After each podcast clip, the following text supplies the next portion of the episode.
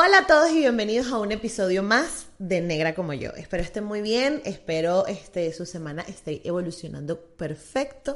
Eh, y si no, pues ánimo que vamos para adelante. ¿Por qué estoy desmotivadora hoy? No lo sé. Pero lo que sí me tiene motivada es la invitada del episodio de hoy. Es que, miren, cuando, cuando esa mujer a mí me dijo sí, yo me quería morir de la emoción porque mi invitada, ya lo sabrán por el nombre que está eh, puesto por aquí en el, episodio, es una de las afro-latinas más influyentes del mundo.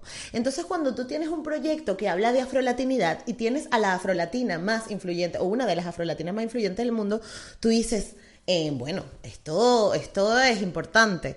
Nos acompañó en el episodio la señora Ilia Calderón. Ilia es una periodista, es ancla de Noticias Univisión y es como una de las caras más importantes eh, de la afrolatinidad en los Estados Unidos y para Latinoamérica y en el mundo. Eh, Ilia tiene una carrera brillante en los medios. Eh, recientemente, hace poco, entrevistó al presidente Joe Biden después de haber ganado. Fue una de las primeras eh, de los primeros medios que la entrevistó y la entrevista la hizo ella, o sea que es para mí de verdad un honor haberla tenido aquí. Ilia nos regaló un poquito de su tiempo, pero nos regaló solo por teléfono, así que la entrevista la van a ver, eh, eh, pues la van, a, la van a disfrutar, pero solo en audio. Em, pero con todo eso no tiene, no tiene ningún tipo de desperdicio porque vamos a conocer quién es Ilia, de dónde viene, eh, cuáles eran sus aspiraciones y todo ese, todo ese, esa em, radiografía que me gusta hablar con los invitados, sobre todo cuando son personas que han dedicado su carrera a eh, fomentar la, la diversidad cultural, étnica y la afrolatinidad. Así que yo estoy muy feliz de haber tenido a Ilia, un honor. Muchísimas gracias por haber aceptado la entrevista, Ilia. Eh, y bueno, antes de que se vaya, recuerden que tienes que suscribirte al canal de YouTube para que te avise cuando hay nuevo video. Normalmente son dos veces a la semana. Que tenemos, eh, estamos también en, en ebooks, en Anchor, en Spotify y en Apple Podcast. Que tenemos un Patreon donde puedes aportar si te interesa seguir apoyando a este proyecto y que crezca. Y que estoy en todas las redes sociales como Negra como yo. Eh, y que por ahí podemos hablar y tener como contacto directo y vas viendo todas las cosas que estoy haciendo siempre. Así que muchísimas gracias por estar. Disfruten el episodio y nos vemos en el próximo. Chao. Esto es Negra como yo, un espacio único que nació para motivarnos a valorar el cuerpo que somos, crecer nuestra autoestima y hablar de negritud latinoamericana. De nacer, negra como yo. Y hoy en Negra como yo nos acompaña una de las em, grandes representantes de la afrolatinidad en Latinoamérica, la señora Ilia Calderón. Bienvenida.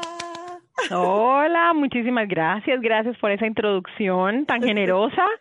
Eh, muy contenta de estar contigo y que podamos hablar de cosas que yo sé que, eh, que tendremos en común, ¿no? a medida que avanza la conversación. Sí, e, es, probable, es probable. Una de las primeras cosas que yo siempre pregunto en el podcast es, ¿dónde creciste y cómo fue tu infancia? Mira, yo nací en el Chocó, que es, es eh, una población eh, de mayoría, una región de mayoría afrodescendiente en Colombia, em, abandonada por todos los gobiernos, robada por todos los, los, los políticos, nuestros propios políticos, durante los siglos de los siglos y, y, segregada como le, como le ocurre a comunidades negras en la mayor parte de, de Colombia y en el mundo. eh, a los 10 años me fui a estudiar a Medellín, que es una ciudad, es la segunda ciudad más importante de Colombia y es una ciudad mayoritariamente de, de hispanos de piel clara, de piel blanca. Entonces, eh, estando en Medellín, cuando me, cuando me mudé para empezar mi colegio, un nuevo colegio, una nueva ciudad, vivía con mi tía y su familia. Eh, eh, tuve mi primera, mi primer encuentro, digamos, con, con el racismo, porque en el Chocó es como que todos, todos somos iguales, todos somos negros, todos tenemos la misma cultura, todos tenemos las mismas dificultades. Exacto. Eh, y eso nos une, ¿no? De cierta manera. Eh, pero entonces yo llego a un, a un lugar donde nadie se parecía a mí y es donde justamente cerca de los 11 años, alrededor de los 11 años, eh, eh, tengo la experiencia de una agresión racista por primera vez en mi vida. Uh -huh. eh, eh, fue justamente en el colegio donde yo estudiaba, un colegio de monjas.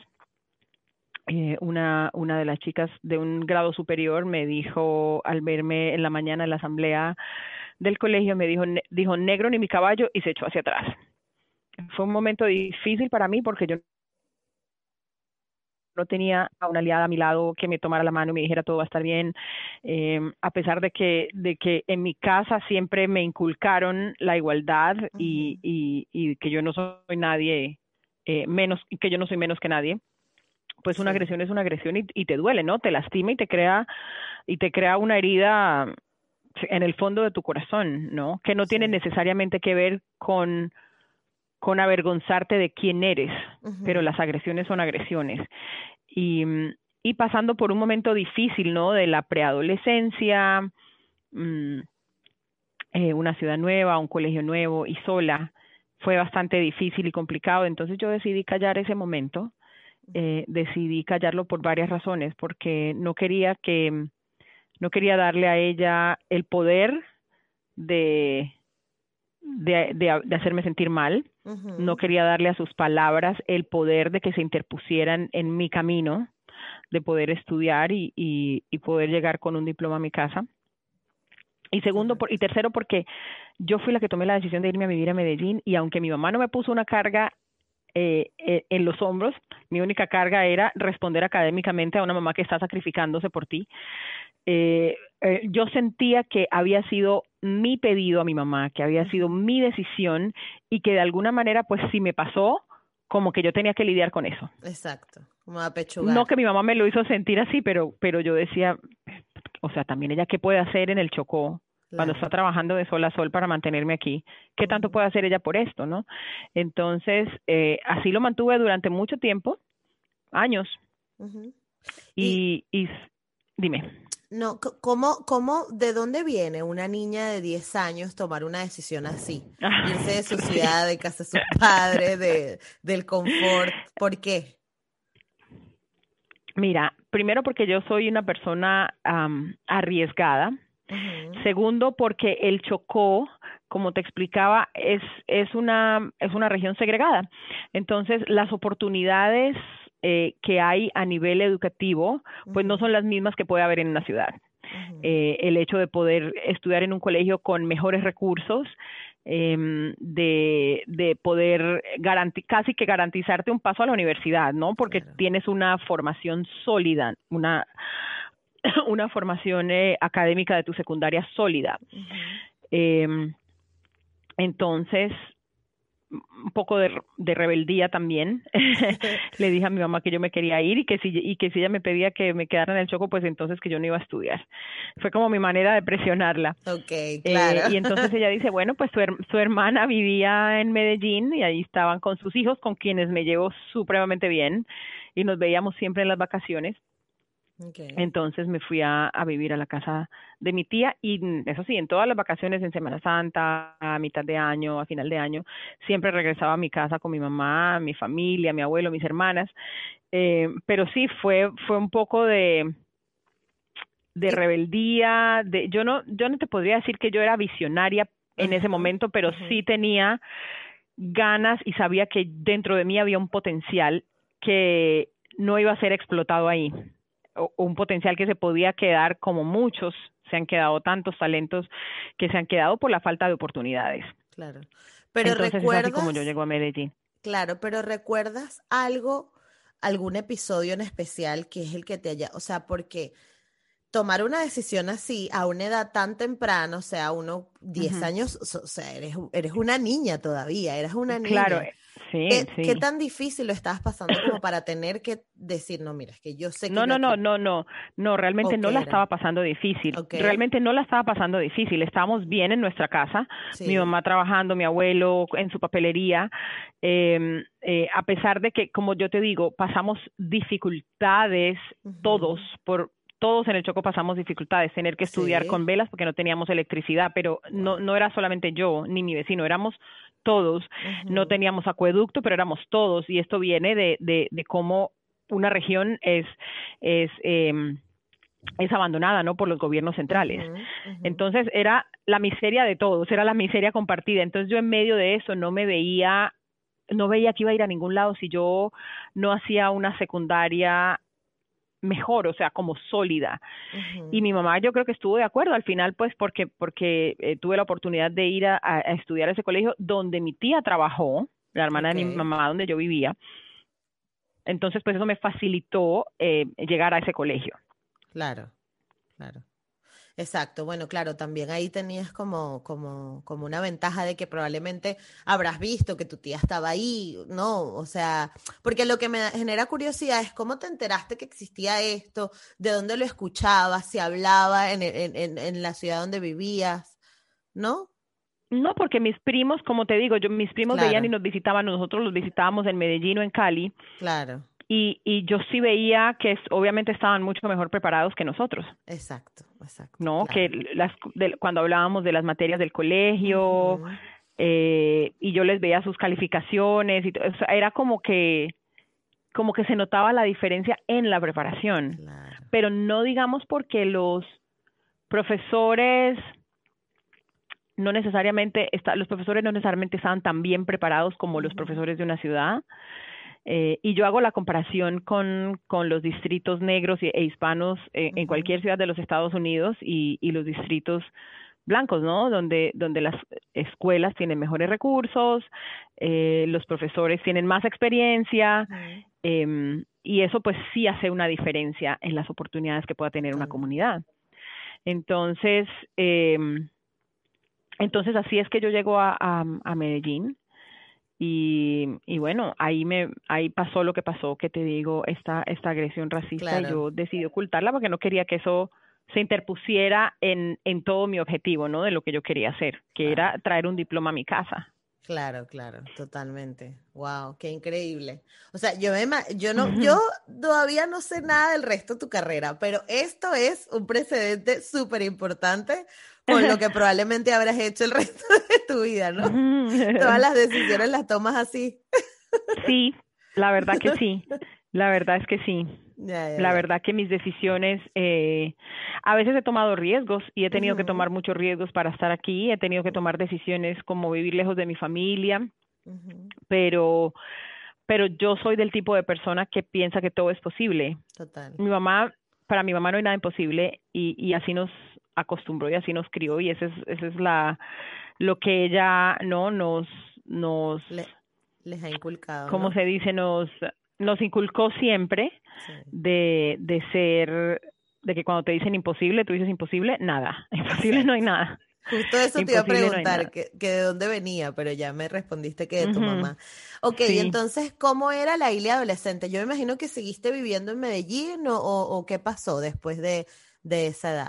Sí, yo viví en Medellín, yo viví en Medellín eh, un poquito rebelde, un poquito inconforme con todo, un poquito de, mm, de, mm, no, como un poquito llevada a mi parecer, un poquito terca, eh, que yo creo que todas esas, esas eh, características de una personalidad cuando más salen es eh, en la adolescencia. Luego en la adultez aprendes a encontrar caminos para para manejar, ¿no? Aprendes a conocerte mejor y, y, así me pasó a mí, aprendí a conocerme mejor y a manejar eh, eh, y a darle un buen cauce a todas esas cosas que, que, que en la adolescencia te pueden confundir, ¿no? Y que, y que te pueden llevar por un camino equivocado.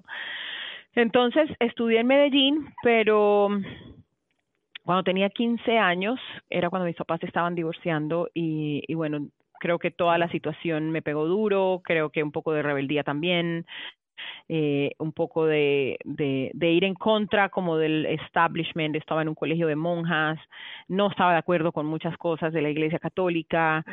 eh, y entonces, bueno, pues mi mamá me dijo, te regresas al Chocó porque si no vas a, a, aprovechar esta oportunidad de estudiar allá, yo tengo que sacrificarme mucho para pagar un colegio y pagarle a tu tía para que vivas ahí.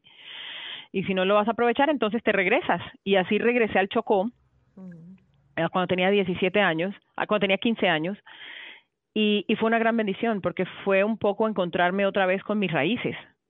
A pesar de que yo nunca me alejé del todo, pero cuando vives en una sociedad en la que la cultura es completamente distinta a la tuya, no que tú te olvides de lo tuyo, pero de cierta manera la vida te va llevando a vivir una vida así. eh, eh, completamente distinta a lo que era mi Chocó. Y entonces yo me fui muy chiquita para mí el Chocó era todo lo que yo amaba y todo lo que yo quería. Pero regresar es, fue volver a, a, encontrarme con mi esencia, ¿no? Volver a pasar más tiempo con mi abuelo, que se murió dos años después de yo, de yo haber regresado. Fuimos más cercanos que nunca en esos dos años. Eh, mis amistades, mi música, el baile, eh, cosas que yo no podía hacer cuando estaba chiquita, de, ¿sabes? De ir a, una, a un lugar o irme a una verbena callejera. Claro a bailar en, cualquier barrio. Eso, yo no lo podía hacer cuando estaba chiquita. Cuando, cuando ya regresé eh, al Chocó a, a, terminar mi secundaria, pues sí me encontré con esa parte que yo veía, pero que no había vivido. Exacto. que yo sí lo veía de los adultos, pero que no había vivido. Entonces, eh, yo valoro mucho esos, esos dos años, esos dos años que, que estuve en el Chocó terminando mi secundaria, porque después ya otra vez regresé a Medellín, ya esta vez a, a, la universidad y, y, y, a estudiar trabajo social. Y decidí estudiar trabajo social porque, porque siempre, como desde pequeña, me inquietó mucho, las me inquietaron las diferencias y me inquietó mucho qué poder hacer eh, una vez eh, mi mamá me, me, me, pilló sacando comida de la cocina nuestra para darle comida a la gente que no tenía. yo me la robaba escondida la comida porque yo no sabía si mi mamá iba a probar eso o no. Tampoco era que nos sobrara, ¿cierto?, en la casa.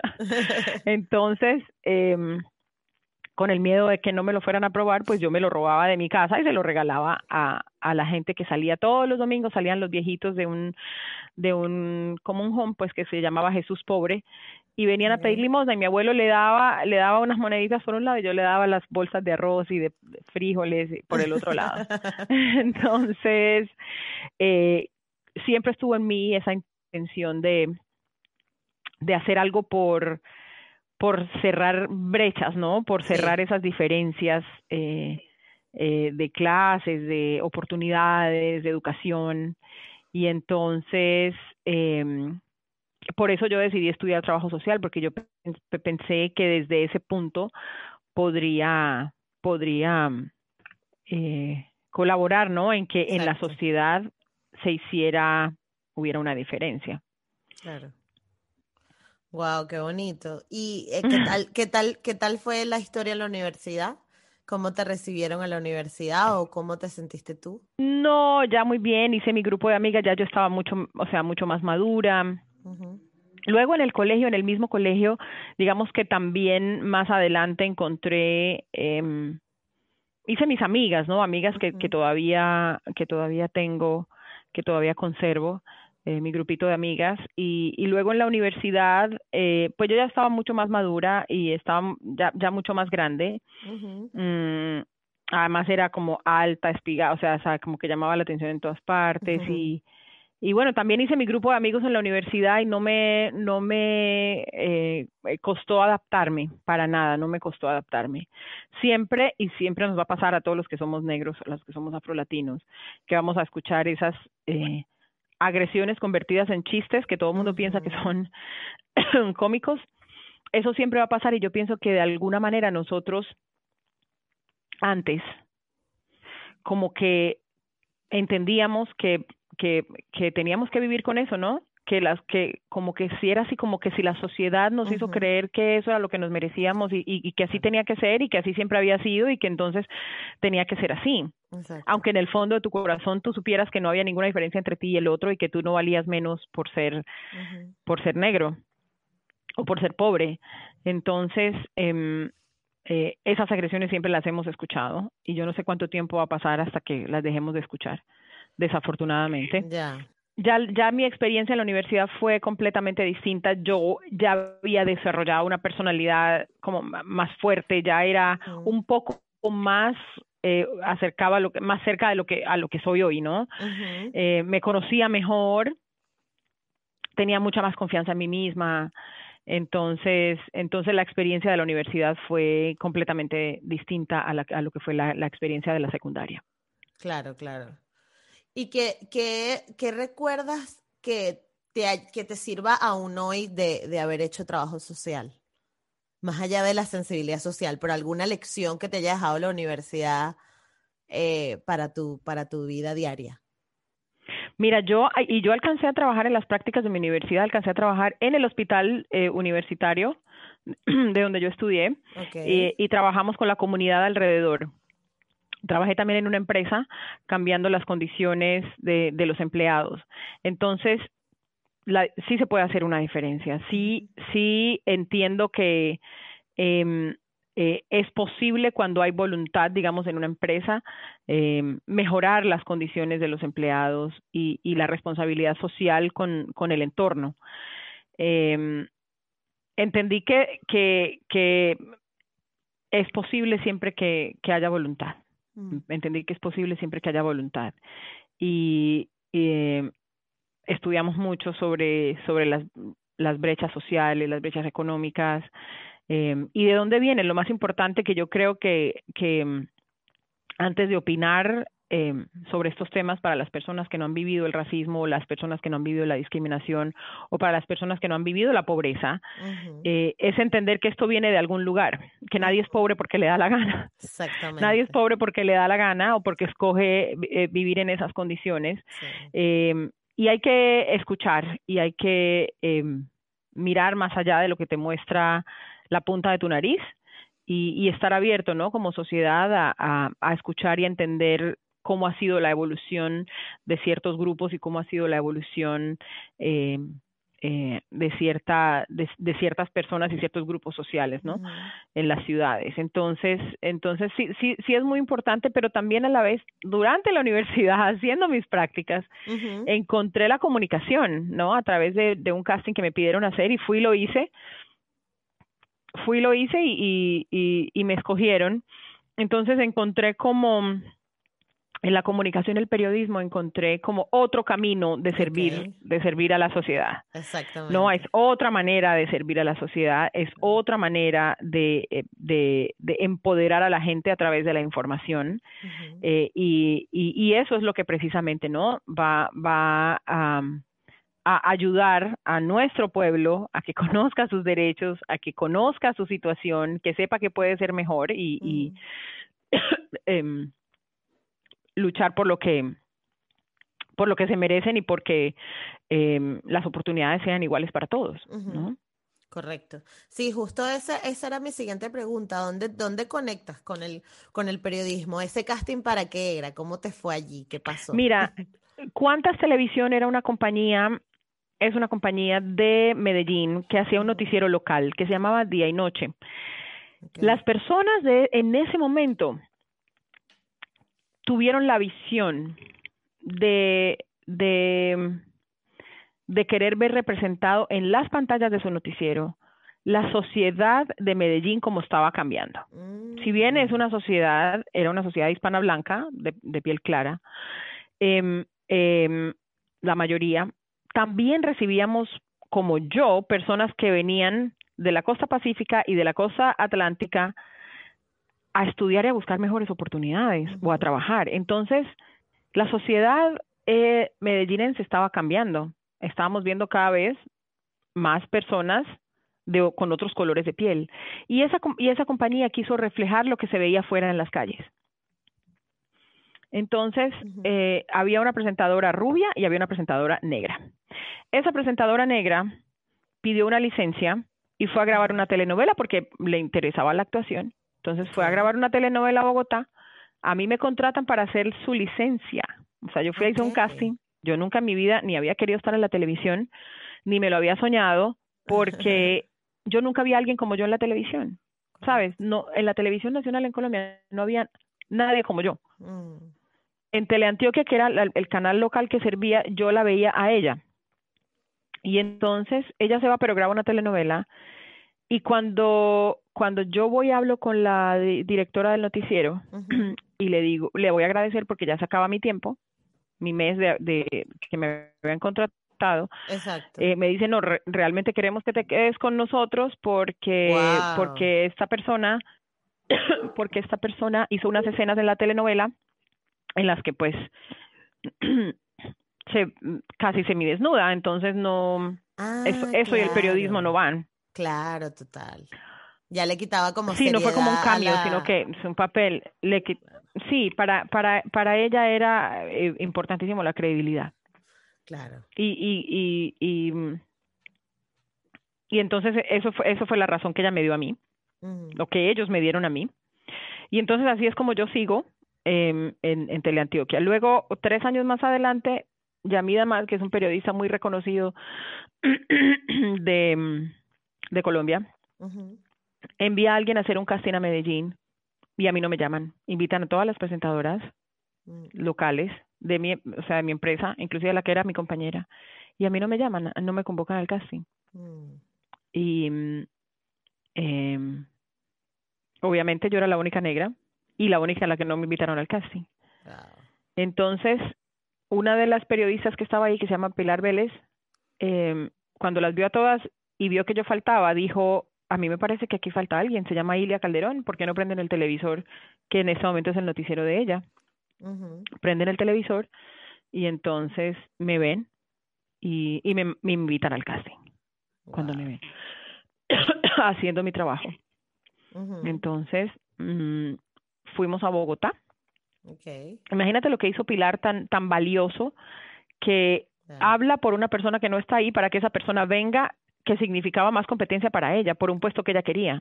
Entonces, y eso es un ejemplo enorme de cuando las personas tienen conciencia de la diversidad, que tienen como e, esa, ese filtro puesto en la vista para decir, epa, aquí me falta alguien, ¿no? Y, y, y, y, estar pendiente, porque para cualquier otra persona que no tenga ese nivel de conciencia dice, ah, bueno, ya está, no importa, falta la negrita, ¿qué tanto? Sigan con el casting, exacto. Ninguna más, ninguna más, a ninguna más se le ocurrió pensar en mí. Ninguna más pensó en mí.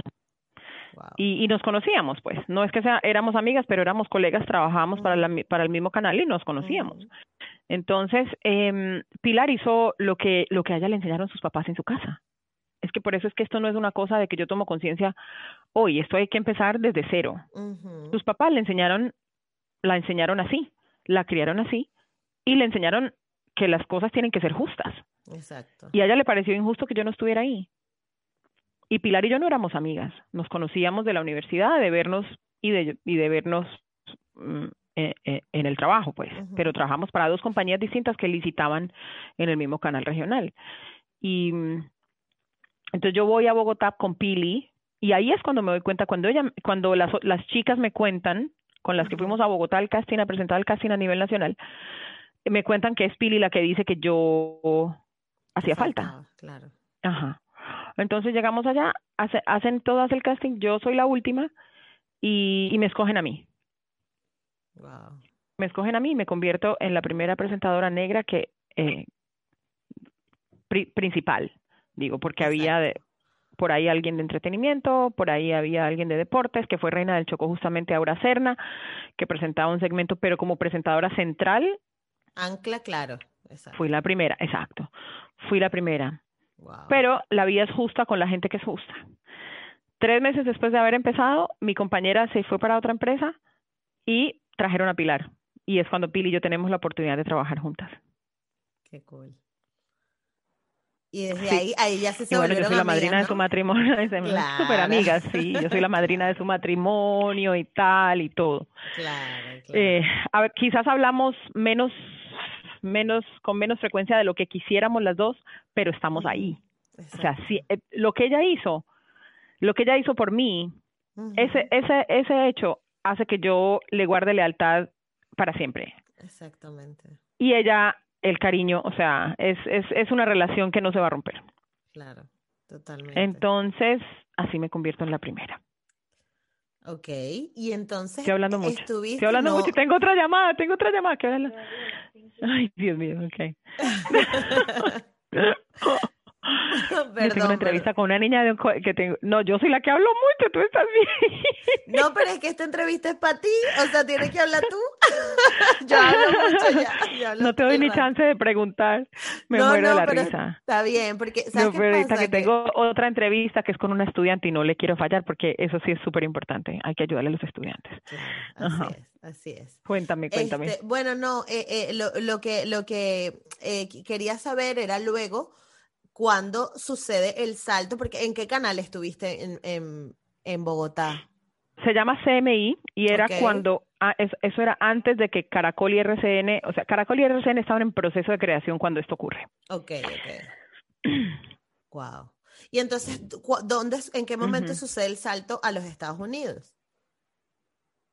Pues mira, yo estaba, yo venía de un, yo, yo vivía en Bogotá, me fue bien, los ratings muy bien, eh, ya mi dama se tomó el riesgo, me lo dijo, me dijo, yo creo que tenemos que hacerlo, yo sé que no me vas a defraudar, yo conozco tu trabajo y tu talento, nos va a ir bien, porque había mucho miedo y mucho riesgo de que un noticiero que era número uno en ese momento eh, tomara la decisión y, y, no, él no sabía cómo lo iba a aceptar la sociedad.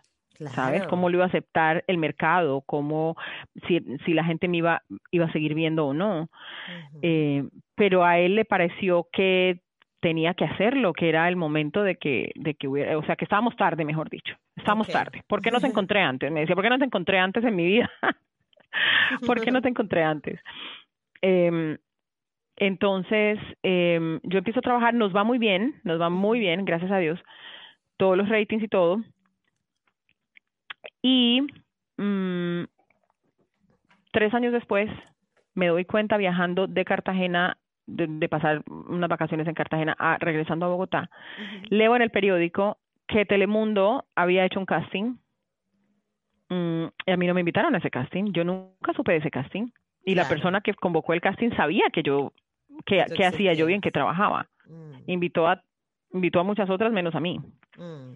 Entonces, eh, yo dejé las cosas así, pues yo estaba contenta, yo tenía mi novio, tenía mis relaciones ya, estaba cerca de mi familia, tenía mi trabajo y estaba muy contenta trabajando donde estaba trabajando.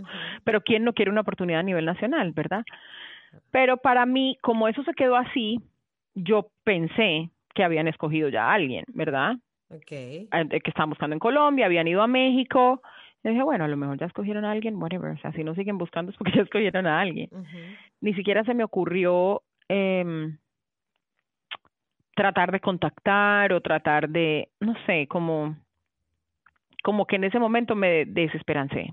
Uh -huh. Pero en unas vacaciones aquí en Miami, una amiga eh, me contactó con la vicepresidenta de talento para que me recibiera y me enseñara, me diera como un tour por Telemundo, pues. Okay. Cuando yo llego a la oficina de ella, me dijo, ¿tú qué haces? Y le digo, yo presento noticias. ¿Tienes trabajo? Y le dices, y le digo, sí, yo trabajo a nivel nacional, trabajo en el noticiero CMI. Y me dice, ¿y por qué no te invitaron al casting que hubo en Colombia hace ocho meses? Y le dije, no sé, no me invitaron. Y entonces llama al vicepresidente de noticias y le dice, yo, a Joe Perry, le dice, Joe, yo creo que la chica que están buscando está sentada frente a mí. Entonces, cuando ella wow. dijo, están buscando, yo dije, no la encontraron. No la encontraron. Claro, claro. Nunca la encontraron. Wow. Y yo dije, Dios mío, va a venir este señor, Joe Perny, yo no hablaba inglés, no tenía ni idea de nada, o sea, nada, cero. Pues, Hello, how are you? Nice to meet you, así. Cuando él me vio, uh -huh. yo me yo me paré, o sea, yo ya sudaba la vida entera de los nervios. Claro. Pero yo estaba clara, clara que la oportunidad que me era clarísima. O sea, a mí no me importaba dejar atrás todo lo que se iba a quedar atrás. Mm. Todo, incluido novio y todo. Wow. Y él me dice, ¿quiere hacer un casting? Y le dije inmediatamente, tal cual. Ahí está la Ilia yes. de 10 años otra vez. Tomando decisiones radicales. Ay, ¿Tú la ves? ¿Qué cosa? Wow. Y, y listo. Pues, Yo sin pensar en nadie, ni, ni que, que, consultarle a mi mamá, ni nada Ajá. de esas cosas, nada. Entonces me mandan a la cosa de maquillaje, obviamente me dejan como una cucaracha de panadería. Obviamente, por supuesto. Con una base que no es... Y, imagínate, yo soy muchísimo mayor que tú, imagínate lo que era en esa época. Eh, que yo tenía que combinar las bases. Yo trabajaba en televisión y yo tenía que combinar dos bases y dos polvos, porque no existía mi tono. Exacto. Entonces, y con las luces te veías, me lavo la cara. Claro. Cállate, cállate, cállate, me quería morir. Me lavé, les pedí tiempo que me quería lavar la cara, me la lavé y me puse lo que yo, con lo que yo llevaba en mi cartera. Un okay. polvo, con lo que tú sales, mm, un polvito, wow. un poquito de blush, mmm, pestañina, máscara y un labialcito. Y así hice el casting. Tres horas más tarde estaba sentada en la oficina del presidente de, de, de Telemundo y me estaba ofreciendo trabajo. My God. ¿Mm? Wow. Ajá. Qué dura. Ilia. Y yo le dije que sí. Pero y me dijo hiciste? dentro de dos días No, yo me senté, yo leí el prompter ahí lo que me dijeron y después me dijeron que tenía que hacer ad lib, que tenía que improvisar de cualquier cosa ahí y yo hablé, hablé.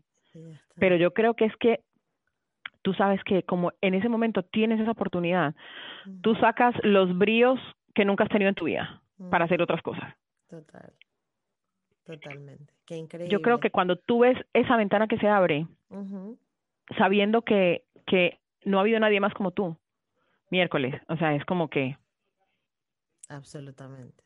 ¿Y cómo tú nos puedes explicar a las personas que estamos escuchando, porque yo quiero que lo escuchen de tu boca, esto es algo que yo hablo todo el rato, pero yo quiero que escuchen de tu boca, por qué es importante la representación de la diversidad en los medios de comunicación.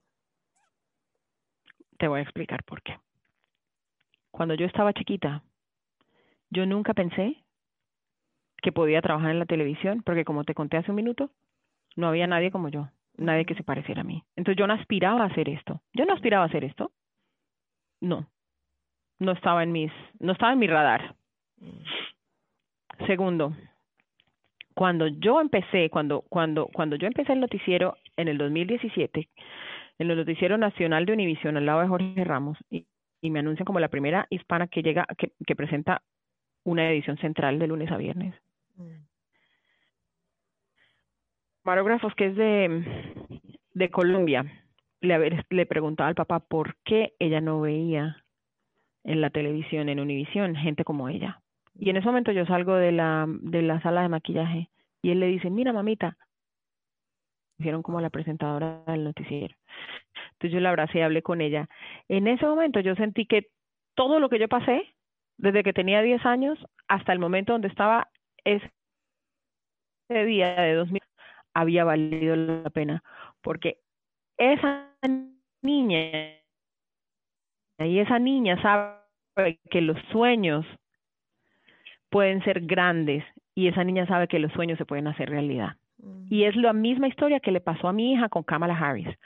Cuando a Kamala Harris la escogen, eh, la escoge eh, el presidente Biden como su fórmula vicepresidencial, yo no tenía que trabajar ese día, pero trabajé porque me parecía importante que no solamente ella por ser negra, sino por ser mujer, por ser asiática. Mi hija es asiática, yo estoy casada con un coreano.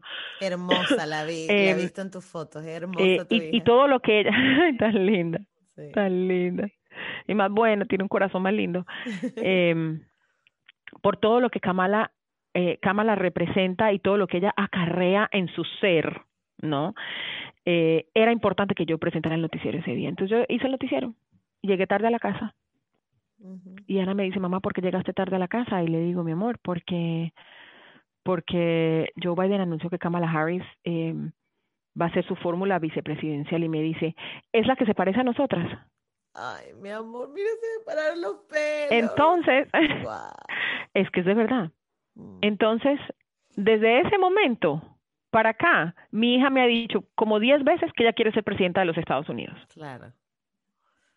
Wow. Entonces, importa que, los niños se vean reflejados en la pantalla. Importa que cuando contemos las, las historias haya diversidad, porque eso eso ayuda a que el contexto sea mejor entendido y mejor explicado. Yo no puedo explicar una marcha solamente enfocándome en los que quedaron atrás, los poquitos que quedaron atrás haciendo desórdenes. Cuando yo explico una marcha de Black Lives Matter, tengo que explicar de dónde viene esta lucha y, y, y, qué quiere decir Black Lives Matter y, y, qué es lo que se está pidiendo, por qué se está marchando, y no enfocarme en, en, en lo que pasa al final con la gente que se infiltra a hacer desórdenes.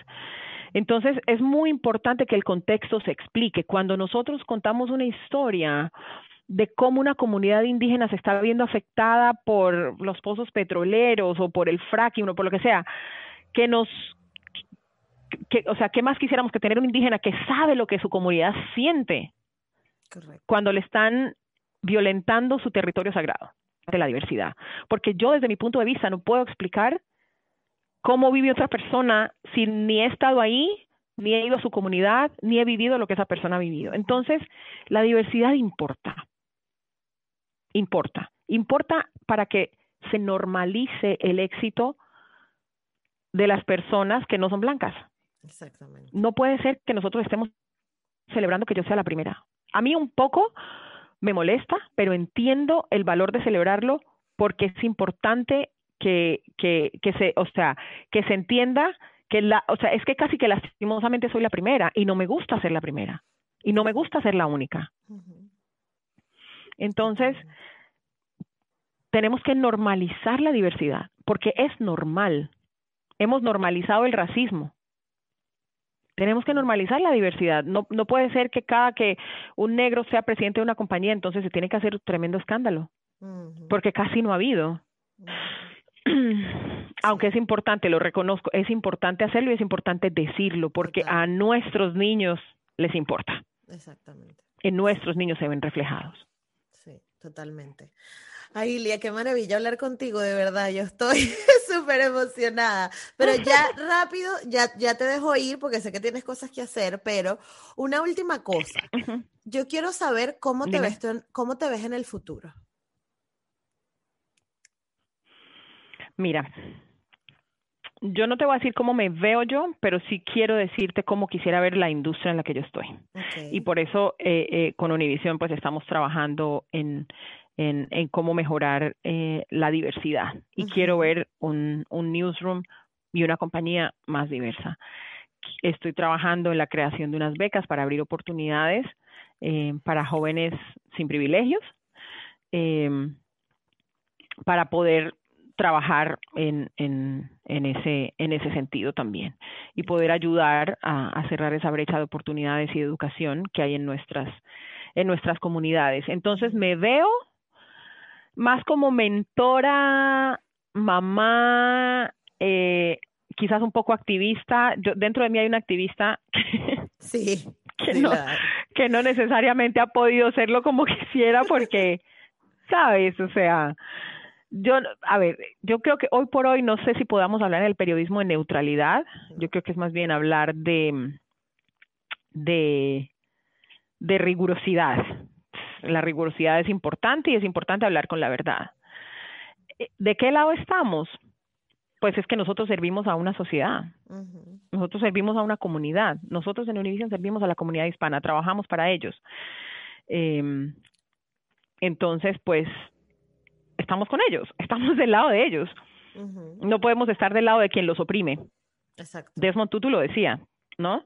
No puedes estar del lado, estar del lado del opresor y en silencio es hacerte del lado del opresor. Exacto. Entonces, eh, la rigurosidad siempre, pero sí, en, en, unos años me veo eso, como más bien eh, con algo más organizado eh, y, y, y, y sí, trabajando por abrir más oportunidades en nuestra comunidad. Yo no sé hasta cuándo va a durar la televisión, uh -huh. eh, los, las redes sociales, la manera de consumir televisión está cambiando um, cada año. Entonces, yo no te puedo decir que yo voy a estar dentro de 10 años aquí. Lo que sí estoy segura es que sí voy a estar haciendo lo otro. Sí voy a seguir a seguir trabajando por, por para que haya más oportunidades en nuestra en nuestra comunidad y para y para cerrar la la, la brecha racial. Exacto. Bueno, y yo sé que eso va a ser así porque algo que tienes tú es que eres determinada y que logras lo ah, que bueno. quieres. ah, bueno, eso sí. Eso, eso, eso sí, eso sí. Eso sí, que eso sí, tú. sí, sí, sí. sí, así Pero... que bueno, ya estoy, estamos trabajando en eso y vamos a empezar con unas becas eh, para un summit que se llama One Young World y vamos a empezar con unas becas eh, para estudiantes. Okay. Eh, y bueno, con el con el paso del tiempo espero poder tener muchísimas más becas, ¿no? Y muchísimas eh, abrir muchísimas más oportunidades para para jóvenes que que no han tenido los privilegios de los que han gozado sus sus pares o sus similares. O sus similares generacionales, qué bueno. Me exacto, encanta. exacto. No, y de verdad que que es importante que cuando, por ejemplo, yo re, yo reclamo los derechos para para mi comunidad afrolatina, uh -huh. Yo lucho por los derechos para mi comunidad afrolatina, pero por ejemplo no podemos dejar atrás a los indígenas. Eh, si alguien ha, ha, ha sufrido tanto como nosotros y en muchas ocasiones quizás más, uh -huh. han sido las comunidades indígenas de nuestros países también. Entonces es importante que, y ahí hay talentos, y ahí hay cerebros, y ahí, y ahí hay eh, corazones que, yo pienso que apoyados y con oportunidades también pueden ser de gran aporte a, una sociedad. Entonces, eh, eh, eso, eso, seguir trabajando, seguir trabajando por, por lo mío y esperar a no ser la única en, en Univisión por mucho tiempo. Así es, así es. Bueno, yo sé, yo sé que se va a dar. De verdad, este, Ilia, muchísimas gracias por, por aceptar la entrevista. Para mí ha sido un honor tenerte aquí. Eh, porque como te dije al principio, tú eres, eh, tú no buscas afrolatinos en el mundo y sale la foto de Ilia Calderón, ¿qué te parece? Entonces, obviamente, si este es el podcast de los afrolatinos, yo tenías que estar aquí. Pero claro, claro, por supuesto, no, y con mucho, mucho, mucho orgullo me da que tú tengas este espacio abierto donde se puedan escuchar estas voces. También estoy trabajando en un podcast, así que pronto seré yo la que te entreviste a ti. Ay, sería increíble. Pero no, yo, a mí me encantaría repetir esta entrevista, pero en persona, porque yo sé que en Miami hay demasiada comunidad o en Florida, no sé específicamente dónde estás, pero tengo demasiadas cosas que hacer en Miami. Yo estoy pidiéndole al universo que me mande para allá porque yo vivo en Barcelona. ¿Tú dónde vives? En Barcelona. Wow. Sí, sí, sí, sí. Entonces, claro, a veces. Yo tengo un primo que vive en Barcelona. Ah, buenísimo. ¿Y sueles venir para acá o, no? Yo estuve allá hace como tres años, tres años y lo vi, pero él, sí, él es ingeniero y trabaja y trabaja como con la, ¿cómo se llama la, cómo se llama la? Creo que estuvo trabajando con el ayuntamiento y en, en cosas se llama Oscar Chamat, en la parte vial más bien. Ok, ok. Ah, buenísimo. y ahora es como bueno, ¿y te gustó Barcelona? Me encantó, me encantó. Comí Ajá. lo más rico del mundo entero. O sea, una cosa, bueno, me, me gustó más la vibra de Barcelona que la de Madrid. Sí, bueno, cada, cada una tiene como su aspecto, es distinta, pero Barcelona tiene como esa vibra más internacional, más de solcito, de terraceo. Exacto, la playa, me gustó mucho más Barcelona, la playita, nos quedamos en un hotel que estaba al frente de la playita, la pasamos ah, divino. Nos llevamos a Ana, nosotros para todas partes vamos con nuestra muchacha, con nuestra peladita, lo máximo. Y, mm, y que luego fuimos a Florencia, que también nos encantó mm, Florencia. Espectacular. Sí. Sí, y, y Roma también pero me encantó más Florencia que Roma. sí, Florencia es mucho más bonita que Roma. Sí, sí, sí. Bueno, espero, espero coincidir en algún momento, Ili, de verdad. Yo estoy muy honrada de conocerte y de, y de la oportunidad y de vernos en Miami, en Barcelona, en donde, en donde quieras, porque, porque, bueno, espero que no perdamos el contacto. y, que... No, vamos a seguir en contacto, por supuesto, lo que nos podamos ayudar, o sea, sabes, esto es como una red que tenemos que empezar a crear y, y, y seguirnos empujando y seguirnos dando la mano y es la única manera en que vamos a, a salir adelante, ¿verdad? La única manera en que vamos a salir adelante y empezar a llamarnos hermanas, porque eso somos. Exactamente, somos hermanas, así es. Bueno, bueno te mando un besito. Me lo mandas cuando salga para, para publicarlo. Sí, por supuesto, seguro. Muchísimas gracias. Y, espero que pronto te puedas mudar para acá. Ojalá, ojalá. Bueno, eso. Chao. Chao.